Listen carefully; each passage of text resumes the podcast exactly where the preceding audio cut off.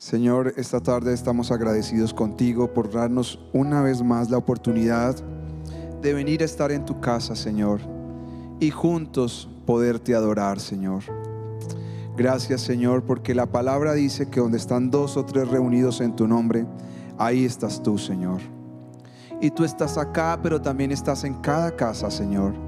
Estás en cada lugar donde la gente, Señor, hoy se conecta con esta enseñanza, Señor. Se conecta junto a nosotros para adorarte a ti, Señor. Señor, queremos aprender a adorarte en espíritu y en verdad, Señor. No queremos limitarnos por ninguna circunstancia, Señor, para adorarte a ti, Señor. No importa si estamos cansados, no importa si estamos pasando momentos difíciles, no importa si nuestro cuerpo se encuentra debilitado, Señor. Señor, queremos adorarte, Señor. Aprender a contemplar la hermosura de tu santidad, Señor. Y hoy juntos queremos adorarte a ti, Señor. Y quiero invitarle a usted ahí donde se encuentre, que adoremos juntos a Dios, que le exaltemos, que dispongamos nuestro corazón, que usted pueda cerrar sus ojos y mirar al Hijo de Dios y adorarle juntos. Gracias Señor. Oh sí Señor. Al estar en la presencia de tu divinidad, al contemplar la hermosura de tu santidad, mi espíritu se alegra en tu majestad.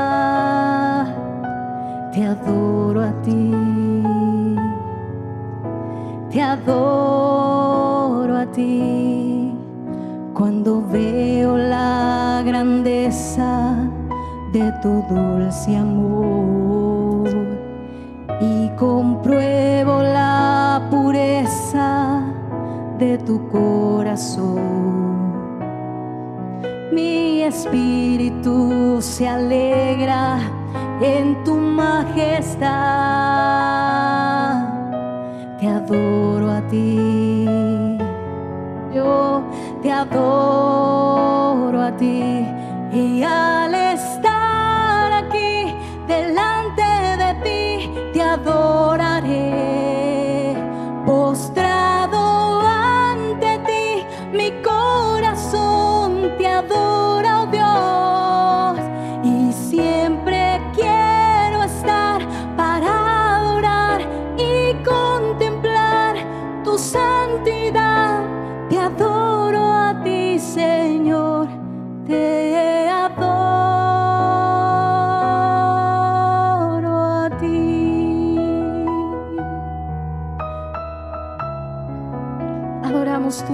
Jesús.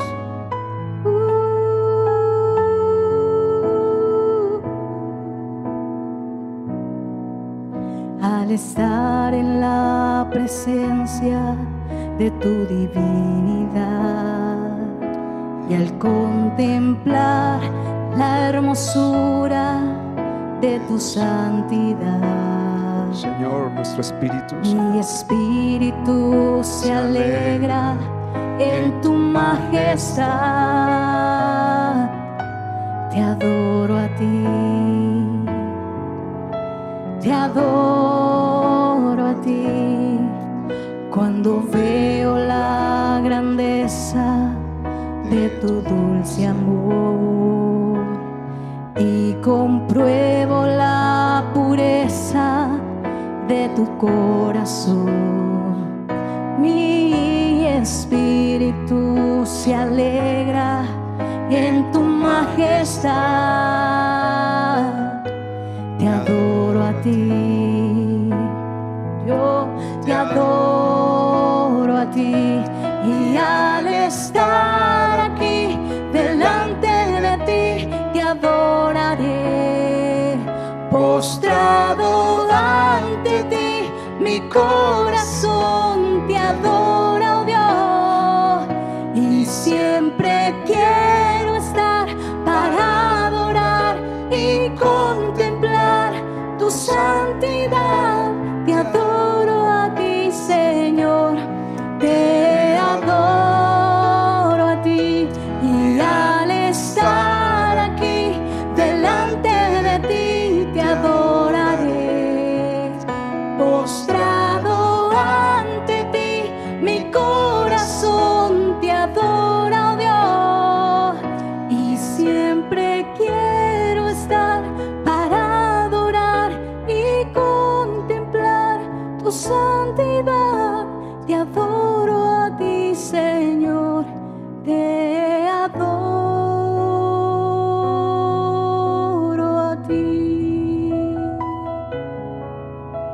Te adoro a ti, Señor, te adoro a ti. Esta tarde te adoramos a ti, Señor. adoro a ti, Señor. Te adoramos a ti, Señor. Adoramos tu presencia, Señor. Señor, queremos aprender a disfrutar de tu santidad, Señor. A respetar tu santidad, Señor. Señor, queremos aprender a caminar, Señor, contigo. Sabemos que tú ahora caminas en medio de nosotros, Señor, y en nosotros, Dios. Y queremos hacer un lugar muy especial para que tu santidad pueda habitar en medio de nosotros, Padre. Gracias, Dios. Gracias. A ti la honor, a ti la gloria hoy siempre, Señor. Siempre la gloria sea para ti, Señor. Aleluya. Amén. Gloria sea el nombre del Señor. Espero que usted en su casa esté igual de bendecido como estamos nosotros aquí adorando al Señor, conectados con, con el corazón de Él. Hoy estamos cerrando esta miniserie acerca de cruzando el Jordán y entrando a la tierra prometida. Hoy es el cuarto y último mensaje acerca de esta serie. Estaba pensando haberla terminado hace ocho días, pero dije, voy a orar al Señor y de acuerdo a la motivación que la gente tenga esta serie, queremos terminarla. Así que muchas personas nos escribieron y están interesados en escuchar esta parte que también es muy importante. Aunque el final lo di hace ocho días, al final Dios fue el que secó el río Jordán para que Israel pasara al otro lado. Pero hay un mensaje que falta y es el que esta tarde queremos transmitir a todos ustedes. Y vamos a ir a Josué capítulo 1, versículo 2. El mensaje hoy se llama Cruzando el Jordán. Ya miramos Egipto un poquito, miramos el desierto, miramos Canaán, miramos cómo, qué pasa cuando cruzamos Canaán, cuando llegamos a Canaán, perdón, cuando cruzamos el mar, el, río Jordán, perdón, cuando lo cruzamos, ¿qué sucede? Y hace ocho días hablé acerca de los siete enemigos que tenemos que enfrentar en la tierra de Canaán.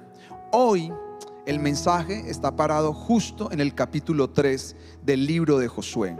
Ahí está parado porque es antes de cruzar el Jordán. ¿Qué va a pasar? ¿Qué tenemos que hacer para poder cruzar el Jordán e ir hacia otro lugar? Para poder hacer el cruce y ahí sí entrar a la tierra prometida. La palabra sobre la cual empezó toda esta serie es Josué 1.2. Esta fue la palabra que Dios habló a mi corazón y es la que Dios está hablando a Sión. Mi siervo Moisés ha muerto, ahora pues levántate y pasa este Jordán, tú y todo este pueblo a la tierra que yo les doy a los hijos de Israel. Esa fue la palabra que Dios yo recibí en oración. Yo estaba leyendo el libro de Josué y mientras oraba, eh, después de haber tenido una lectura devocional, el Señor me decía, pasa el Jordán. Y me quedé pensando por qué Él me decía, pasa el Jordán. Me decía, pasa al otro lado. Y me puse a hacer toda esta investigación que hoy ha terminado en cuatro enseñanzas y que podríamos dar unas dos, tres más, pero creo que es justo y necesario hacer esta última enseñanza. Quiero decir que la salida de Egipto se dio cuando se abrió el mar rojo. Cuando se abrió el mar rojo, ellos salen de Egipto y entran al desierto. ¿Cuándo termina el desierto? Cuando ellos cruzan el río Jordán. Quiere decir que todo este éxodo empezó cuando se abren las aguas en el mar rojo y termina cuando se abren las aguas en el río de Jordán. Ahí es donde termina el éxodo.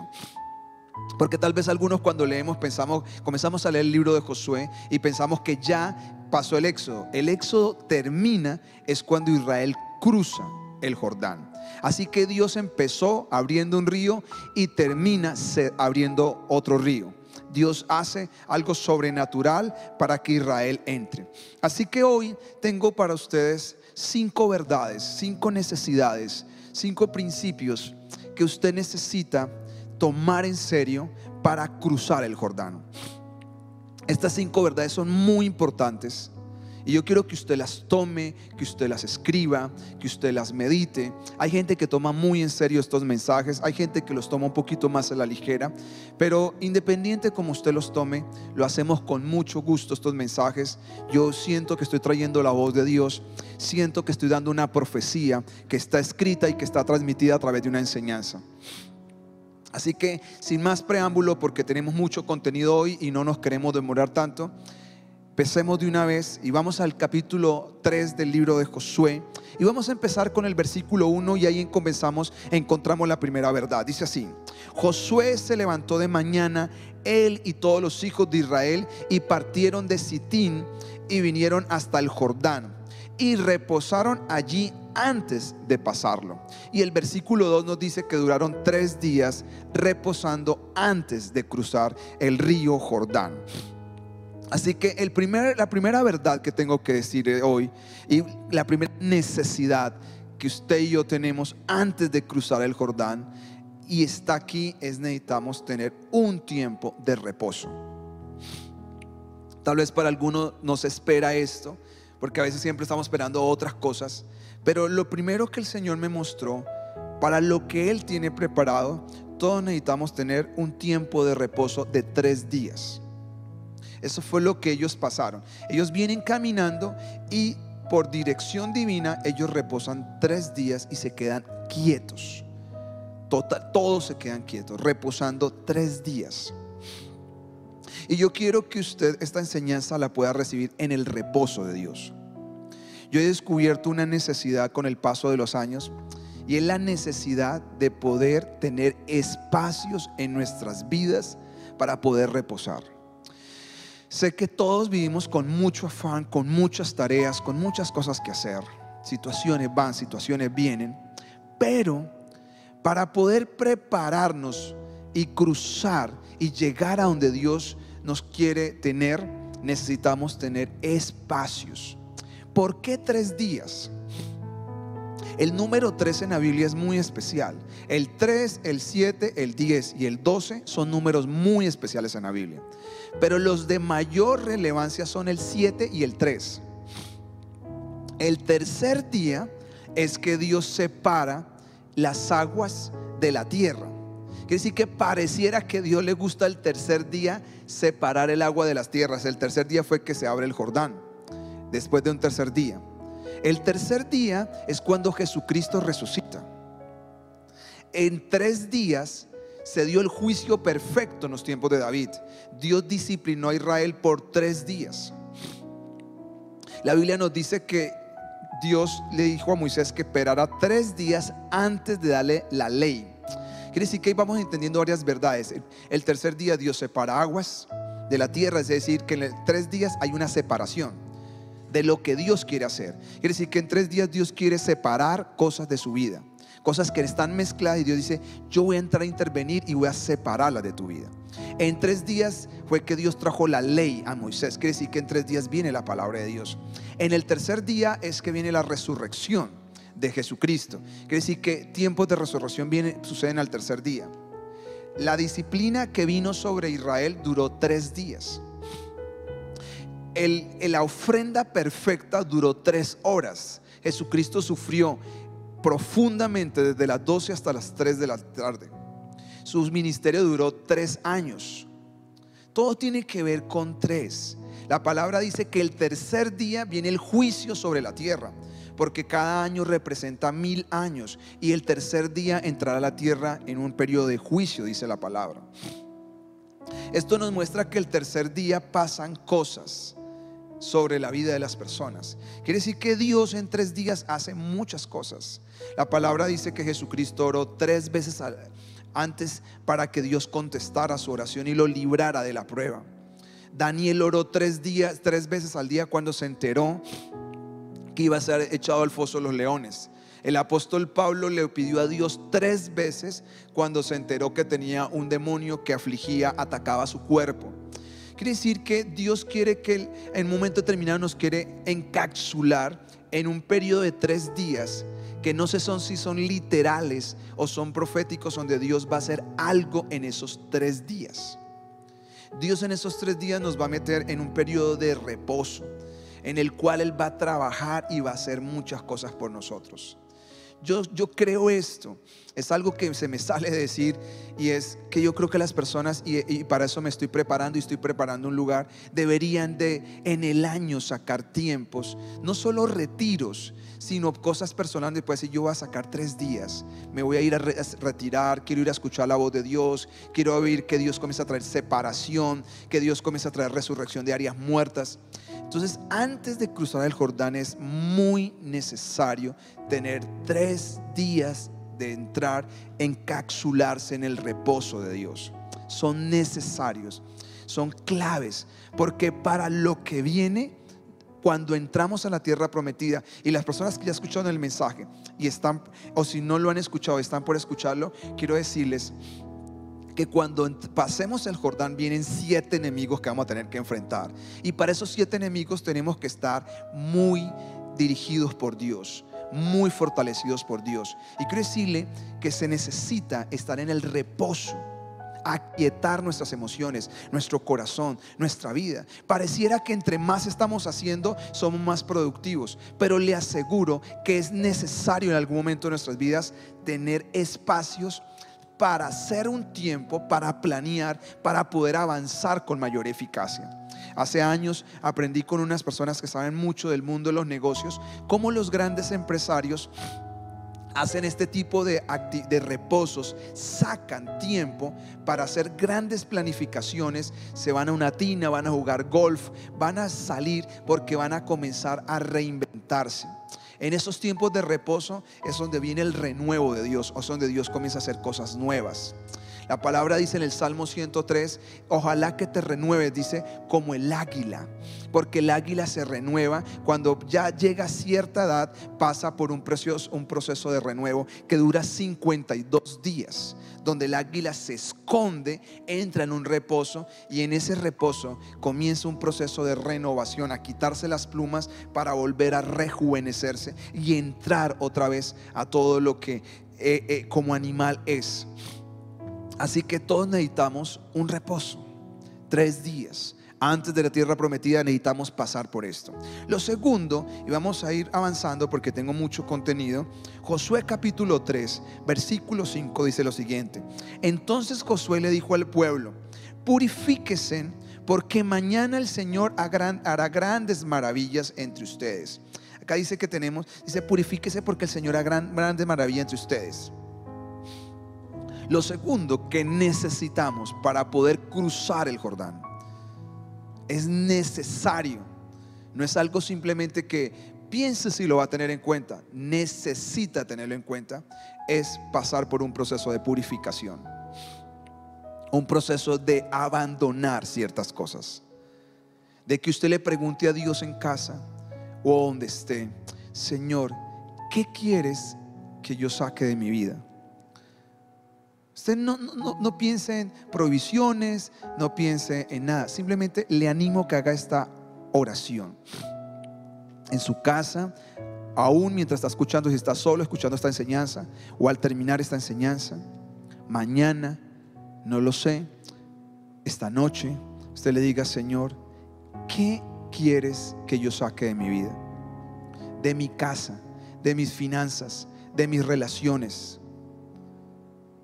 ¿Qué tú quieres que yo abandone? Porque dice acá, Josué le dijo al pueblo antes de cruzar, purifíquense porque mañana el Señor hará grandes maravillas. Yo he entendido que antes de que Dios se glorifique, antes que Dios haga cosas grandes, una de las cosas que tiene que pasar es que el pueblo de Él, sus hijos, comencemos a vivir una vida consagrada para Él. Y tenemos que revisar muy bien nuestras vidas, revisar nuestras finanzas, qué cosas mal están con nuestras finanzas, qué cosa mal está con nuestras relaciones, qué cosas malas hay en la casa, aún objetos que no están bien en la casa, libros, música. Porque eso a veces se convierten en obstáculos para que la santidad de Dios pueda llegar a nuestras vidas. Por eso no quiero, no quiero hacer un largo listado de lo que yo creería que usted debe hacer. Más bien lo quiero animar a que le diga al Espíritu Santo, Espíritu Santo, yo quiero que tú me muestres si hay algo en mí, en mi casa, en mi vida, en lo que yo hago, en mi trabajo, que no te agrada. Y yo quiero que me lo muestres porque quiero apartarme de lo que no te agrada. Si queremos entrar a la tierra prometida y tomar posesión de ella, vamos a tener que tomar una vida pura porque vamos a tener que enfrentar, como leíamos hace ocho días, enemigos más fuertes y poderosos que nosotros. Pero que gracias a la presencia santa de Dios en medio de nosotros que los podemos derrotar a cada uno de estos enemigos. Pero gracias a la presencia santa de Dios. Por eso su pueblo que va en medio, que va, camina alrededor de la presencia santa de Dios, tiene que caminar diferente, tiene que caminar en pureza. Tenemos que ir avanzando, tenemos que pedirle a Dios que nos ayude. No es fácil a veces vivir una vida pura en medio de un mundo tan difícil, tan congestionado, tan pecaminoso, tan caído, pero Dios es el único que nos puede dar la victoria y yo creo que Él nos puede ayudar a todos. Así que la segunda necesidad que tenemos después de tener un tiempo de reposo va a ser un proceso de purificación. Es más, en estos tiempos de reposo es donde uno comienza, Dios le habla a uno de circunstancias, de situaciones que están mal con la vida de uno. Y por eso es necesario tener tiempos de reposo, pero también es necesario ser intencionales en una búsqueda. Dios, ¿qué está mal conmigo? Háblame en sueños, háblame en visión, háblame a través de una, de una predicación, háblame a través de alguien, Señor, háblame a través de la palabra, háblame a mi espíritu, pero háblame. Y ahí viene el tercer, la tercera necesidad que tenemos todos. Y es Josué capítulo 3, versículo 7 dice, el Señor le dijo a Josué, Después el versículo 9 dice, entonces Josué le dijo a los israelitas, vengan y escuchen lo que el Señor su Dios habla. Acá hay dos versículos, el 7 y el 9 dice, dice la Biblia, y Dios le habló a Josué. Y el otro dice, y Josué le dijo al pueblo, vengan y escuchen a su Dios. Acá viene un mega secreto, pero todos están unidos para poder cruzar el Jordán se llama poder es, prestar atención a la voz de Dios y obedecerla. No hay algo más importante. Tal vez usted sea una persona nueva y tal vez no esté familiarizado con este tipo de temas. Tal vez usted piensa que Dios no habla. O tal vez usted es una persona que me escucha, que es de una corriente teológica cesacionista donde no creen que realmente Dios habla, sino que lo que Dios dijo ya lo dijo y no volvió a hablar más. Pero quiero animarle y quiero decirle con todo el respeto que Dios sigue hablando, que Dios habla hoy todavía. Habla de muchas maneras y de muchas formas. No es un tema el de hoy acerca dedicado solo a la voz de Dios, pero la voz de Dios va a ser clave porque vamos a entrar a una conquista. Vamos a entrar a un nivel diferente y necesitamos ser muy sensibles a lo que Dios tenga que decirnos, a lo que Dios tenga que mostrarnos yo quiero decirle dos cosas y reafirmarlas. Dios habla y Dios quiere hablarnos. Quiero que usted lo sepa, quiero que usted lo tenga. Yo sé que para algunos tal vez es, es un disco rayado, pero se lo repito. Dios habla y Dios quiere hablar con usted. Eso tiene que saberlo y tiene que quedarle claro. Entonces, la pregunta es, que tal vez muchos se pueden estar haciendo es, ¿por qué yo no puedo oír la voz de Dios? quiero darle rápidamente mínimo 10 razones. Tengo como 21 razones por las cuales la gente no escucha la voz de Dios. Pero quiero darle 10 razones para las personas que toman nota. Quiero ser generoso con esta enseñanza y con todas las personas que nos escuchan en diferentes lugares. Porque tal vez usted dice, pastor, me parece, yo creo, ok, pero no sé cómo. No sé, pero hoy solamente quiero hablarle lo negativo. ¿Por qué no? Y algún día, no tan lejano, voy a enseñar cómo hacerlo cómo hacerlo. Entonces, ¿por qué no podemos, por qué, por qué no puedo oír la voz de Dios? Primero, porque algunos no sabían que Dios habla. Eso es lo primero. Hay gente que no sabe. Piensa que Dios está por allá distante. Cuando yo llegué a una iglesia, primero tenía, no tenía muy claro el concepto de Dios, no lo realmente tenía una, una idea muy vaga de Dios. Y después pensaba que Dios era un Dios distante. Como que, ok, yo tengo que rendirle reverencia a un ser superior. Esa era mi impresión. Pero cuando comencé a conocer las escrituras y la gente me comenzó a enseñar la palabra, me di cuenta a través de las escrituras que Dios se acerca y quiere hablar con nosotros. Entonces yo no sabía que Dios hablaba. Lo segundo es que algunos no están dispuestos a rendirse para que Dios les hable. Es necesario rendirse y decirle, Señor, ¿qué me quieres decir? Yo estoy listo. Tercero, algunos no están preparados para obedecer lo que Dios dice. Entonces por eso Dios a veces guarda silencio. No porque lo rechace, no porque tenga rechazo hacia su vida, es porque sabe que lo que Él le va a decir a usted, usted no lo va a hacer. Lo cuarto es porque no han sido enseñados y entrenados a oír la voz de Dios. Y eso me cabe a mí como pastor y mi responsabilidad. Necesito enseñarles a la iglesia, aunque yo he dado muchos mensajes de esto, pero estamos por dar una miniserie de cómo comenzar a escuchar la voz de Dios. Quinto, algunos por el temor. El temor no los deja escuchar porque tienen miedo. Alguien un día me dijo que escuchó la voz de Dios y le dijo a Dios, yo no quiero que me hables más, sentí miedo. No, no hay que sentir miedo. Dios nunca nos va a pedir algo que Él no nos dé la gracia para poderlo hacer.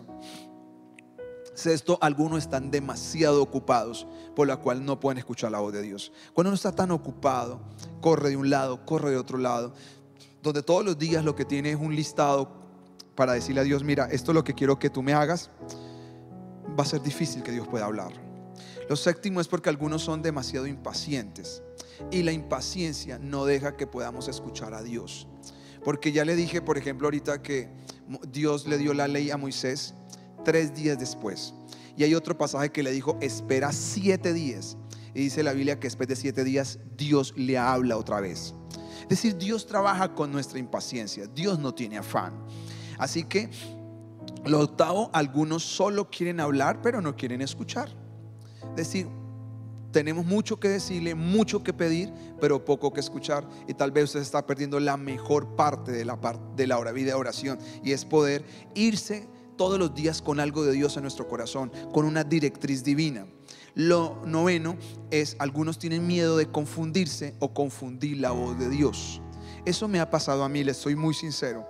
Todavía tengo mucho respeto por eso. No me quiero confundir con mi voz, con la voz de Dios. Quiero ser fiel a lo que Él me dice y no quiero apasionarme con mi propia voz. Y lo último, algunos, algunos están esperando algo extraordinario que también me pasó.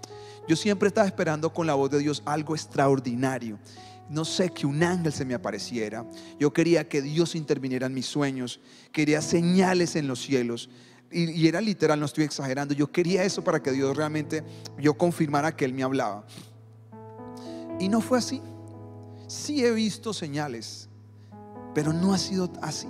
Ha sido más en la intimidad, en el secreto, en el silencio. Ha sido más el susurro de Dios. Que a eso algún día prontamente estaremos dando una miniserie y entre eso estaré hablando acerca del susurro de Dios. Porque Dios habla en el susurro, a nuestro corazón, a nuestro espíritu. Es más, cuando hoy estaba preparando esta enseñanza y terminándola, Siempre comienzo a dar el final el mismo día que voy a darla. Mientras la preparaba, yo cierro mis ojos y oro y yo comienzo a visualizar muchas cosas que creo que es Dios trayéndomelas y voy sintiendo cuál es el énfasis. Y yo creo que Dios quiere hablarnos.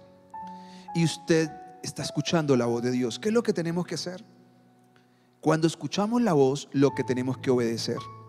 Josué escuchó la voz de Dios y tal cual como Dios le dijo, él lo hizo cada paso que Josué fue dando fue dirigido por Dios.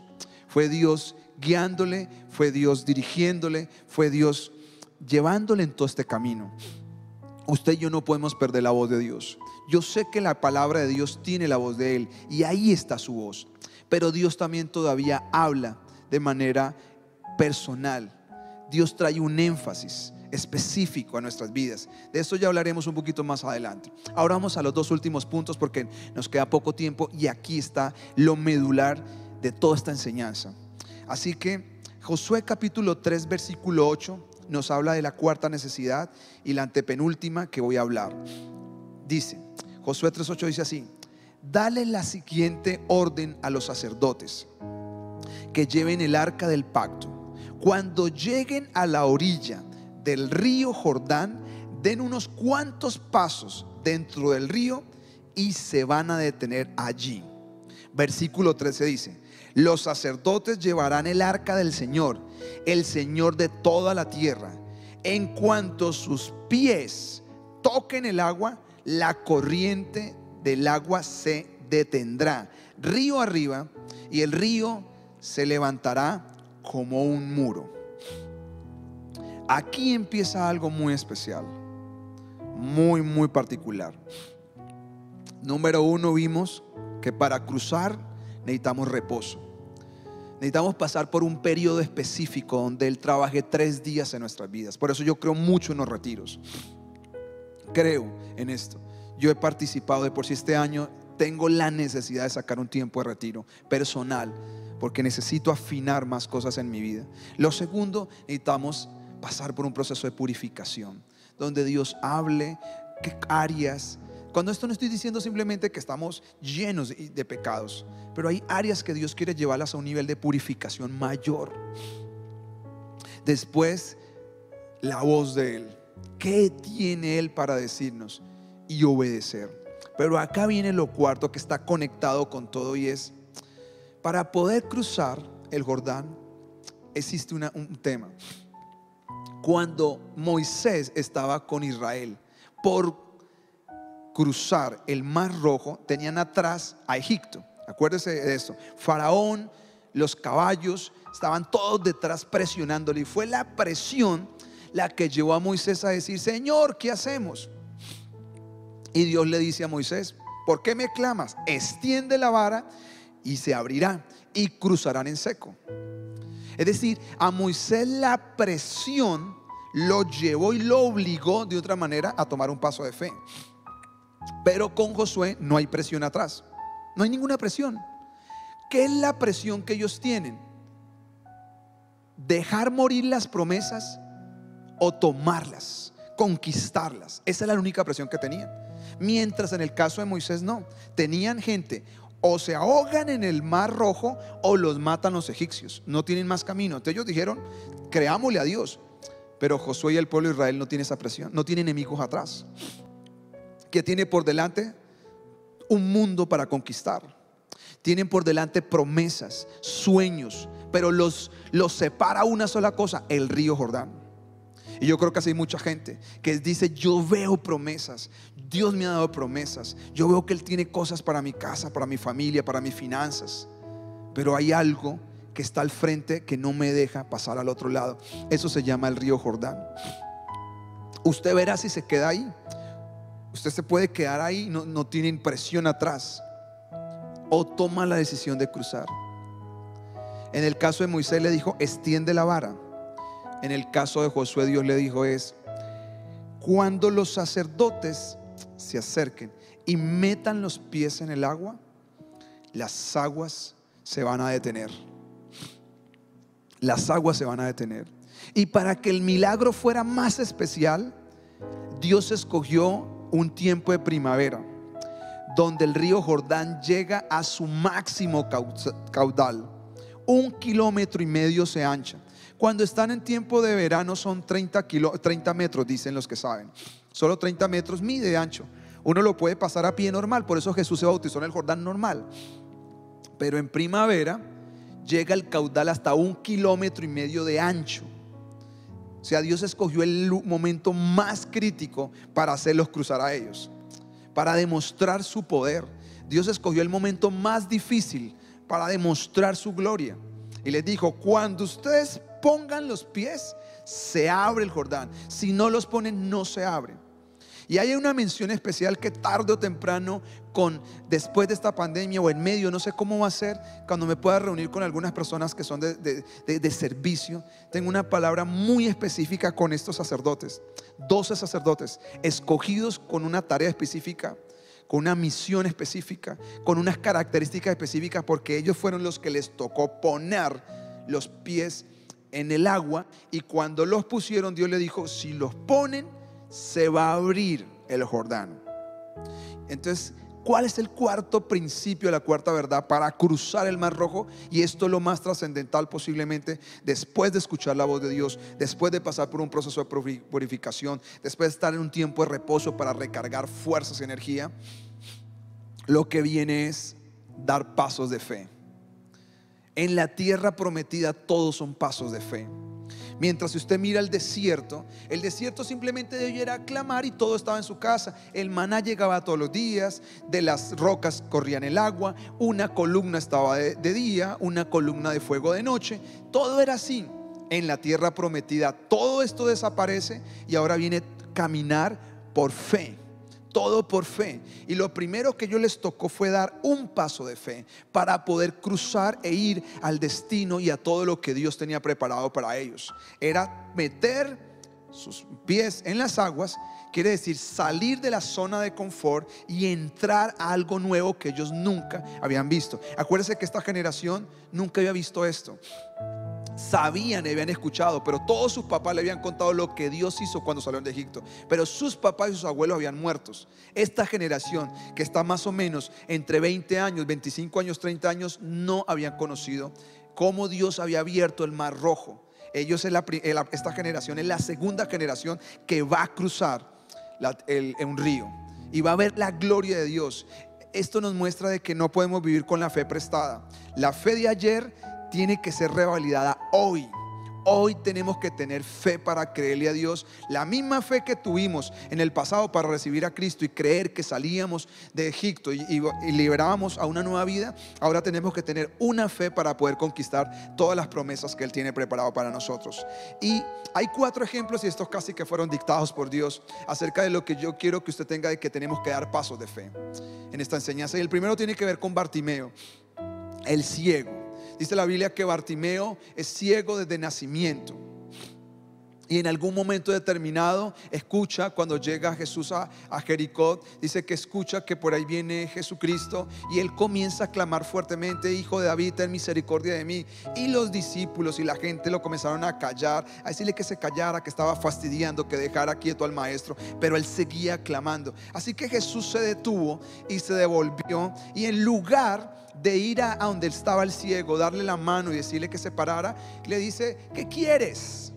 Bartimeo, ¿qué quieres? Y le dice, que recobrar la vista. Entonces le dice, ven acá. No va donde él, le dice, ven acá. Así que la palabra dice literalmente una cosa que me gusta mucho. Dice la palabra que él arrojando la capa se levantó y fue ante Jesús. Arroja la capa y viene ante Jesús. ¿Qué significa eso? Para un ciego, en estos tiempos bíblicos, la capa era su seguro.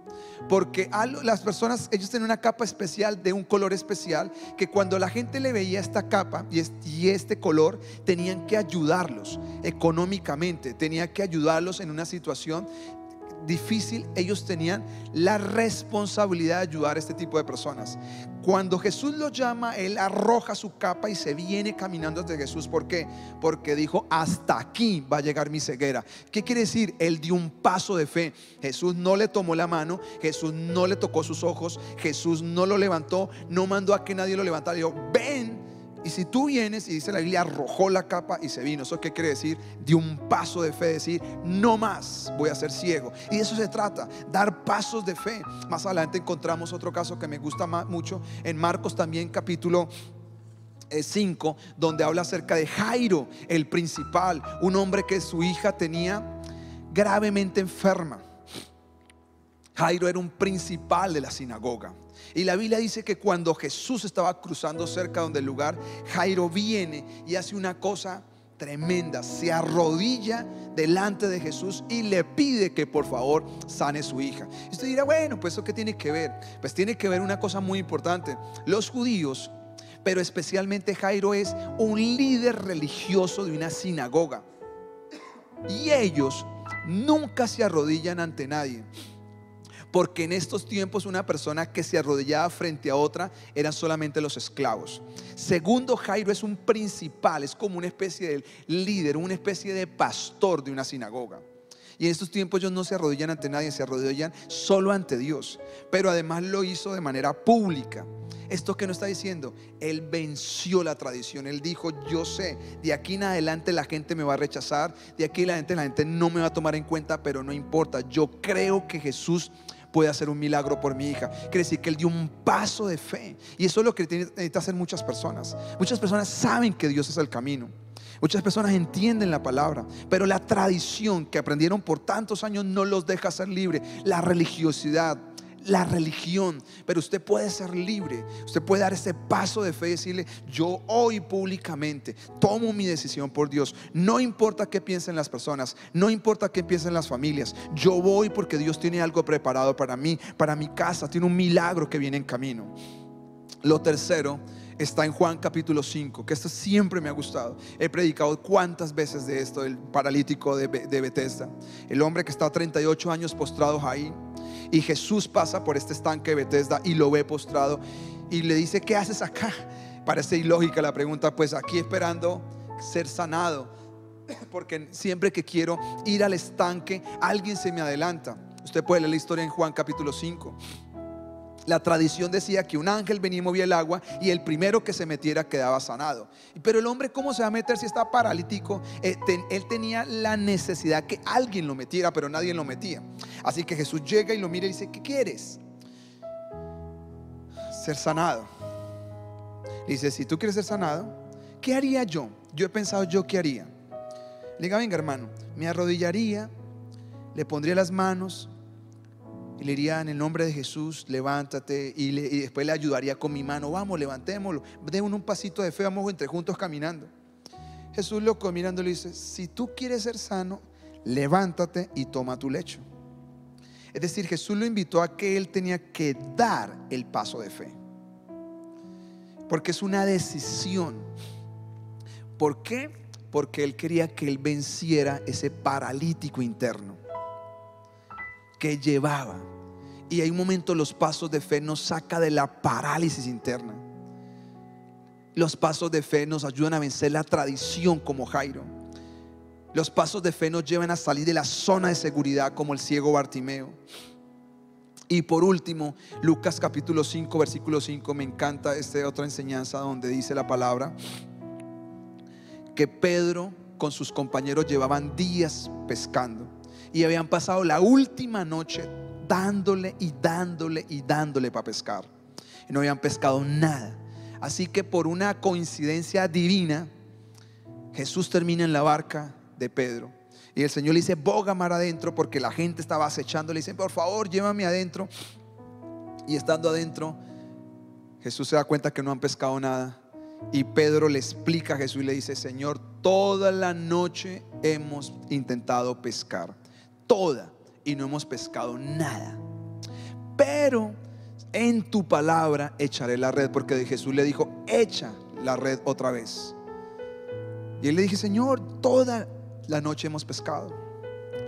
Y mientras yo escribía esto, yo sentía la voz de Dios como gente está así. Toda la noche he estado pescando. La noche representa un momento oscuro en la vida, un periodo de tiempo. Nos dice, yo lo he intentado, le echo por un lado, le echo por otro lado y nada, y nada. He hecho la atarraya una vez, dos veces y no saco sino hojas, no saco sino basura. He hecho una cosa, he intentado con un negocio, con otro negocio, con una relación, con otra relación y nada.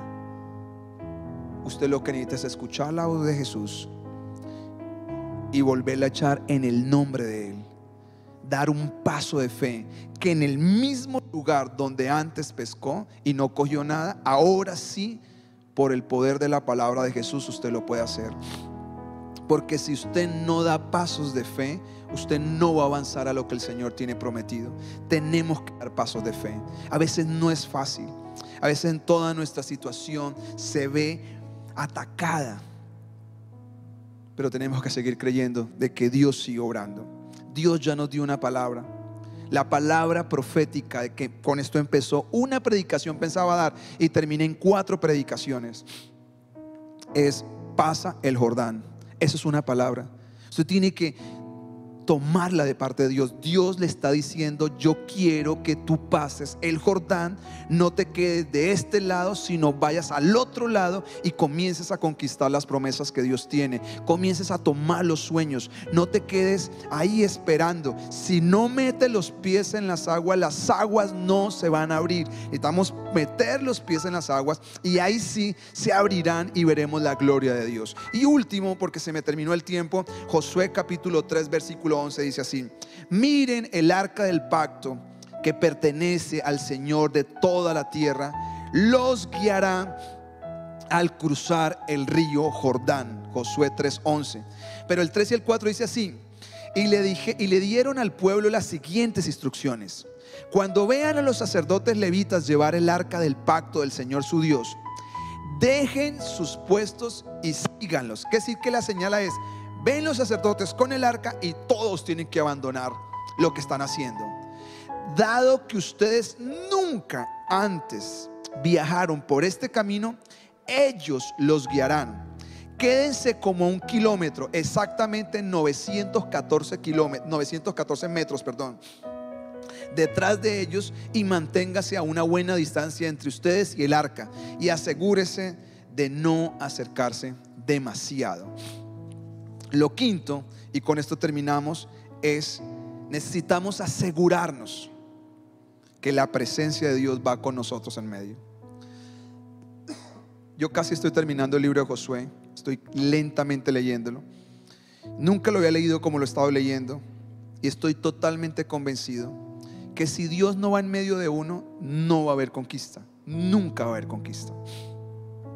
Y lo que Dios le dijo a ellos fue esto, y me gustan estos dos pasajes, pero especialmente el segundo dice, cuando vean el arca, que los sacerdotes la cargan, todo mundo deje botado sus cosas, deje hacer la tarea que está haciendo y vaya y sígala.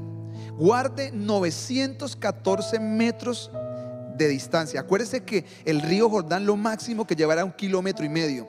Quiere decir, guarden un kilómetro de distancia. Desde lejos. Porque ustedes van a cruzar un lugar y van a llegar a un lugar que nunca antes han caminado. Y eso me entró al corazón. Yo creo que Dios nos va a llevar a lugares que nunca antes hemos estado. Eso es lo que yo he sentido para mi vida. Dios me dice, yo te voy a llevar a un lugar que tú no conoces. Yo tengo conocimiento, tengo algo de experiencia, he caminado con Él algunos años, le he servido. Pero lo que yo escucho de Dios es decir, te voy a llevar a un lugar que tú no conoces. Y necesito que dependas de mí, que descanses en mí. Necesito que camines en mí. Y para eso necesito que seguir la dirección del arca. Como el tiempo se nos acaba, ¿qué representa el arca? En, Éxodo capítulo 13, 21 dice que una columna separaba y guiaba a Israel de día, una nube y una columna de fuego en la noche. Cuando llegaron a este lugar antes del Jordán, la columna desapareció. Así como desapareció después del Jordán el maná, aquí desapareció la columna y desapareció la columna de fuego, la nube de fuego, la nube y la columna de fuego. No vuelven a aparecer más. Porque la nube representaba Dios eh, sobre ellos. Ahora el arca es la que los va a guiar. ¿Eso que representa? Dios en medio de ellos para cruzar al otro lado. ¿Qué representa el arca? La presencia de Dios, el poder de Dios. Y me atrevo a decir por todo lo que yo he estudiado que representa al Espíritu Santo. Yo creo que la nube y la columna eran representaciones, una manifestación del Espíritu Santo. Creo que el arca, física como tal, el cofre que había, no era el Espíritu Santo, pero su presencia se representaba a través del arca de la alianza, el arca del pacto, el arca del testimonio. ¿Por qué me atrevo a decir esto? Porque Isaías 63, 11 dice así, entonces su pueblo se acercó de los días antiguos de Moisés, perdón, se acordó de los días antiguos de Moisés. ¿Dónde está el que los sacó del mar con los pastores de su rebaño?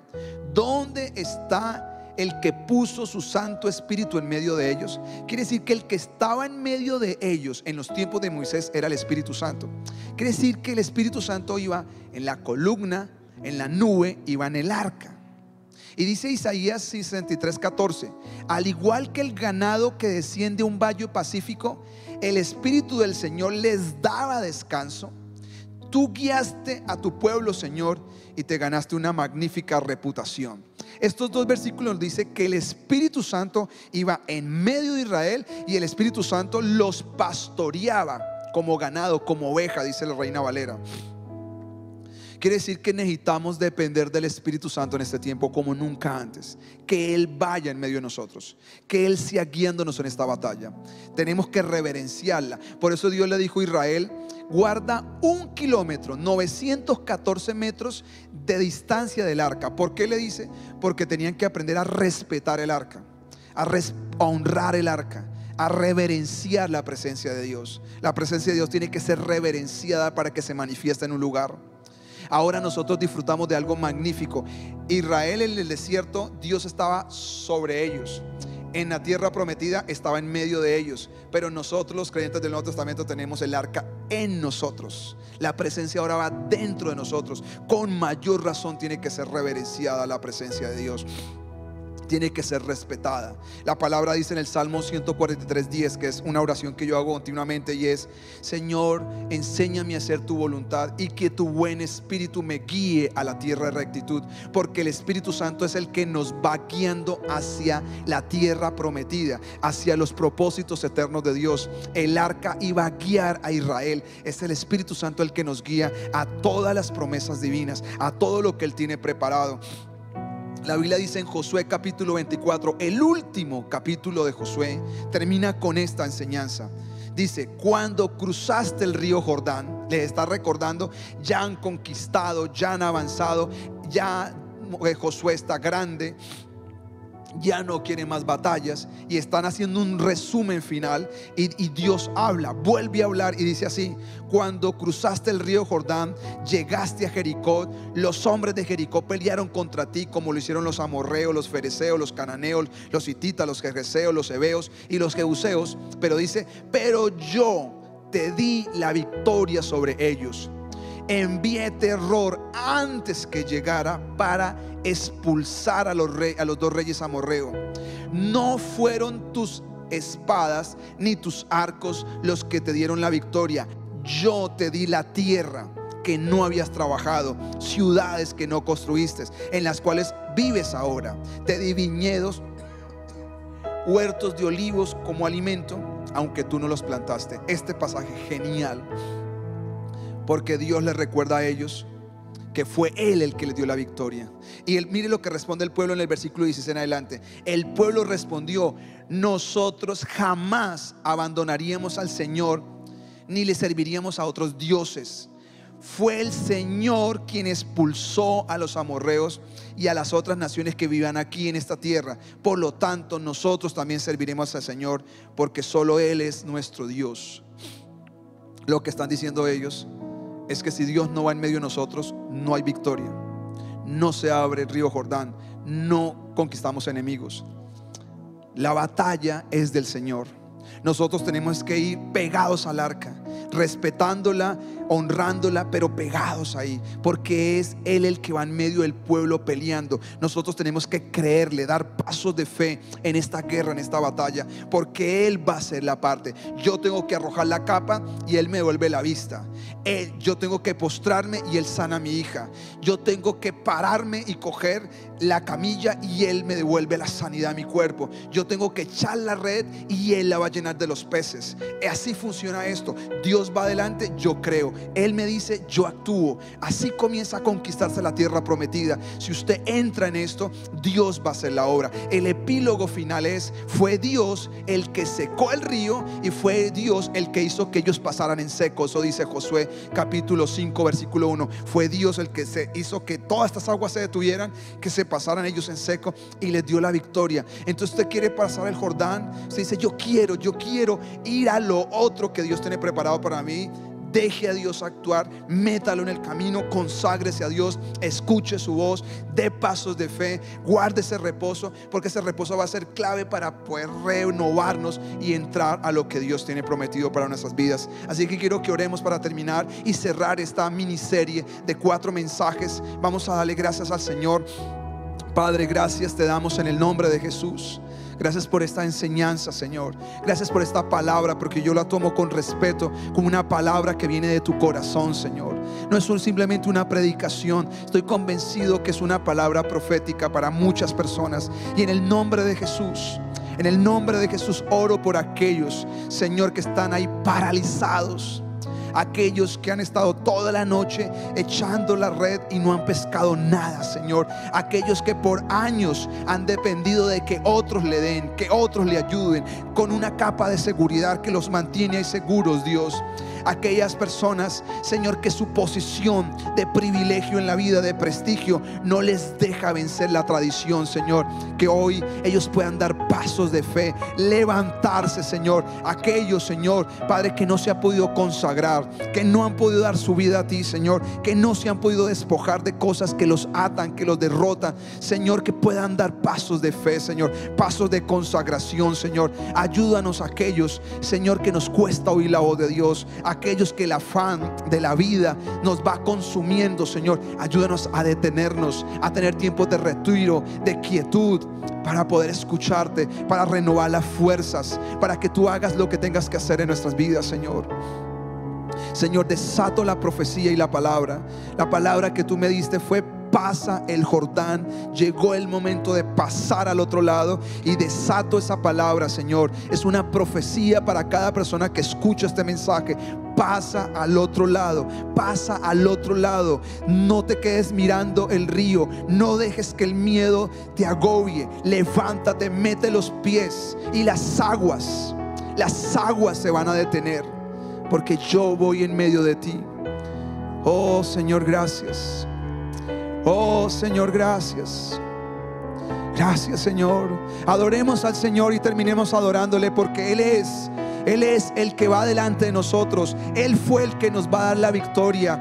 Nuestros enemigos van a caer delante de nosotros porque Dios va delante de nosotros. Porque el Espíritu Santo es el que nos va a guiar, nos va a pastorear. Él nos va a llevar a la tierra la rectitud. Oh Señor. Bendito sea tu nombre, Señor. Y al estar aquí delante de ti, te adoraré. Postrado ante ti, mi corazón te adora, oh Dios. Y siempre quiero estar para adorar y contemplar tu santidad.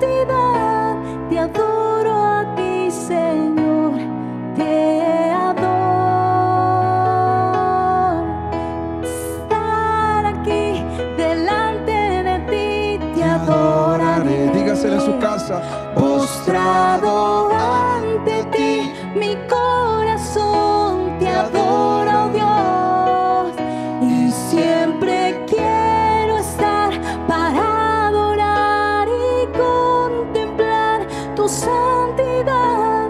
Te adoro a ti, Señor, te adoro a ti. Así es, Señor. Te adoro Tú eres el Dios de la victoria, Señor. Te adoro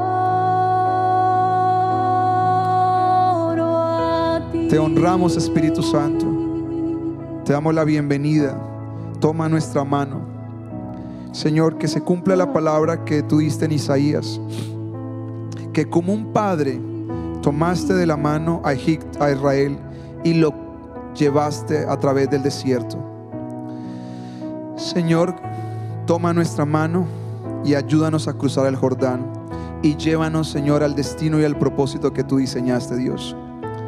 No nos queremos morir de este lado por miedo, Señor. Queremos creerte, Señor, y estar convencidos que el Dios que empezó la obra la perfecciona, Señor. En el nombre de Jesús. Gracias, Dios. Te adoramos a ti, te exaltamos a ti. Todo el honor es tuyo, Jesús. Aleluya, Dios. Amén y amén. Deseo que esta serie ha sido de mucha bendición, que usted le pueda sacar el jugo. Si quiere volver a repetir, tomar notas, es una serie que vale la pena, no porque lo haya dado yo, simplemente porque creo que es una palabra de Dios para todos ustedes. Muchas bendiciones y ahí nos seguiremos viendo. Un abrazo.